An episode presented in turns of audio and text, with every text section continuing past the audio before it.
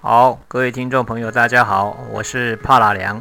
我们今天就来谈谈非常知名的四面佛。那在输入到台湾之后，大家对于祈求愿望嘛，哈，趋之若鹜。一花开很多叶，在台湾就慢慢的形成一种哈风行，再加上很多的排商的哈推广，所以目前的四面佛的寺庙在台湾已经是非常普遍的。那么四面佛呢，在佛教经典里面记载，哈，我们称它为是大梵天王啦。那么最主要呢？也有很多的正信佛教徒，因为台湾的信众嘛，就类似像祈求神道教一样哦，对于四面佛总是提出很多需求了。那很多的正信佛教徒于是就有一个疑问了，好，就是这个四面佛是外道吗？啊，大梵天王是外道吗？那我们就要来研究一下哈。到底经典里面所记载的这个大梵天王，他是不是外道？他是不是一个神奇而已啊？那么梵天这个思想是来自于印度古代婆罗门教，在印度教的这个梵天往事书里面就有相关的记载。最主要记载就是他是一个创世主，一个造物主啊。那么在佛典里面哈，在北传的长阿含第二十四经，还有南传的长部第十一经，也都有记载。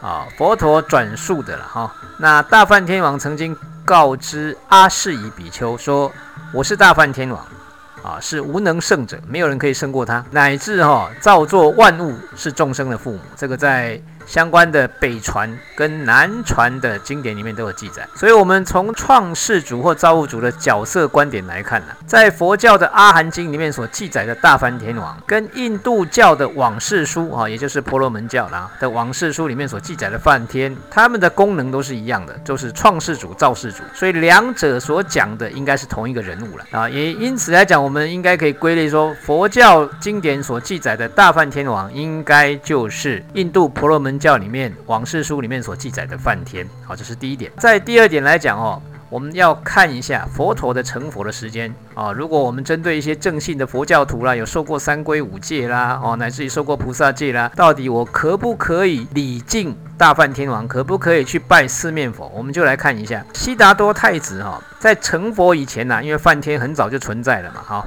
他的传说很早就存在了。悉达多太子在成佛以前，我们可能可以把它归类为外道了，因为不是属于解脱道就外道哈。外道不是一个贬义词，而是一个佛教的专有名词。走进解脱道里面的才算内道，在解脱道外面的修行方式啊，佛陀都把它归类为外道啊，是内外之分呐哈，并没有贬义的意思啦。那么悉达多太子成佛以后呢，劝请。转法轮的，因为悉达多太子成佛以后，一觉得这个因缘法太深奥了，当时的众生可能很难懂，所以打算入灭了，打算涅盘了，你胖了。是梵天及时呢，劝请佛陀注释转法轮，所以梵天对于我们佛教徒来讲，算是一个有功的啦啊！而且虽然他是在家居士啊，但是他是第一个劝请佛陀转法轮啊的一个在家居士啊。第二个梵天呢，后来还在佛陀的座下。正道什么？正道声闻的三国，三国就是不不来了，不会再来这个城市了，不会再来俗世了。他直接可以在哪里，在梵天以上的五不还天成佛了。所以也是一个什么圣弟子，一个佛陀的圣弟子。所以基本上来讲，在佛陀成佛以前，你可以把它归类为外道；佛陀成佛以后，他就是一个声闻正得三国的圣弟子啊，所以不能算是外道了。你是一个正信的佛教徒，你受过三规五戒。你有见过哪个师傅是三国圣人吗？当世的，我想应该不是很容易啦哈。所以，对于一个三国圣人的大梵天王，我们存着礼敬、存着尊敬的心，有什么不对？可能不一定要祈求啦，但是。我们顶礼他哦，礼敬他哦，对于他合掌问讯，这应该都是合理的啦。哦，就好像朋友打招呼嘛，我们邻居之间看到也会打个招呼嘛。那不然为什么我们看到土地公也会合掌敬礼一下？这个都是礼貌嘛。那更何况是一个正德三国的圣弟子，可能很多有些人就会问呢，讲的这些有没有什么依据？当然有依据啦。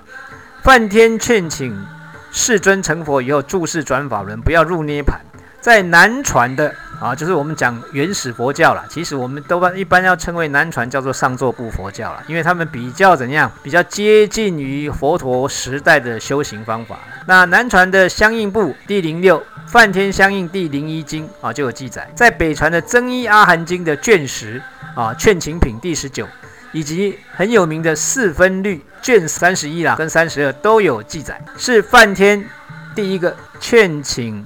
成佛以后的。悉达多太子请他注释，不要入涅盘转法轮。这个是梵天，是我们佛教的大功臣的一个证据啊！在经典里面就有记载，值不值得你来礼敬他、敬礼他？谢谢你。我想就看个人的看法嘛。好，那梵天是三国圣人，有没有记载？有，在北传的杂阿含一一九三经哦，还有北传的别义杂阿含一零六经，在南传相应部六相应第七经都有记载。梵天是三果圣人，而且是经过佛陀证明。所以各位，如果你是一个受过三规五戒的，不管你是南传北传，一个正果圣人，一个劝请世尊不要入涅盘、注视转法轮的人，你认为他值不值得你来尊敬他，你来礼拜他啊，你来敬礼他啊？这个就靠个人自己的判断了。当然，如果是出家众，当然不应该顶礼在家众啊，因为梵天算起来算是一个在家居士嘛。但是如果你是一个在家众这么伟大的人，你为什么会认为他是外道？把今天的相关的经典的总集做一个结论。第一个，大梵天王是劝请佛陀不要入灭，注释转法轮的第一人呐。实在就是一个真实的大德，没有疑问。第二个，大梵天王虽然是天王，是一个在家居士，但是他能够证得声闻三果，位列圣弟子，他根本就不是外道，只是我们凡世的人哈祈求他，但是他是一个三国圣人啊。所以各位，凡事的祈求归凡事的祈求，那是凡事的观点。事实上，大梵天王就是一个解脱道的四双八倍的一个正德三果的圣弟子，希望大家能够了解，对大梵天王有一个新的认知。今天呢，就跟各位报告到这边，那么我们下一集再见喽。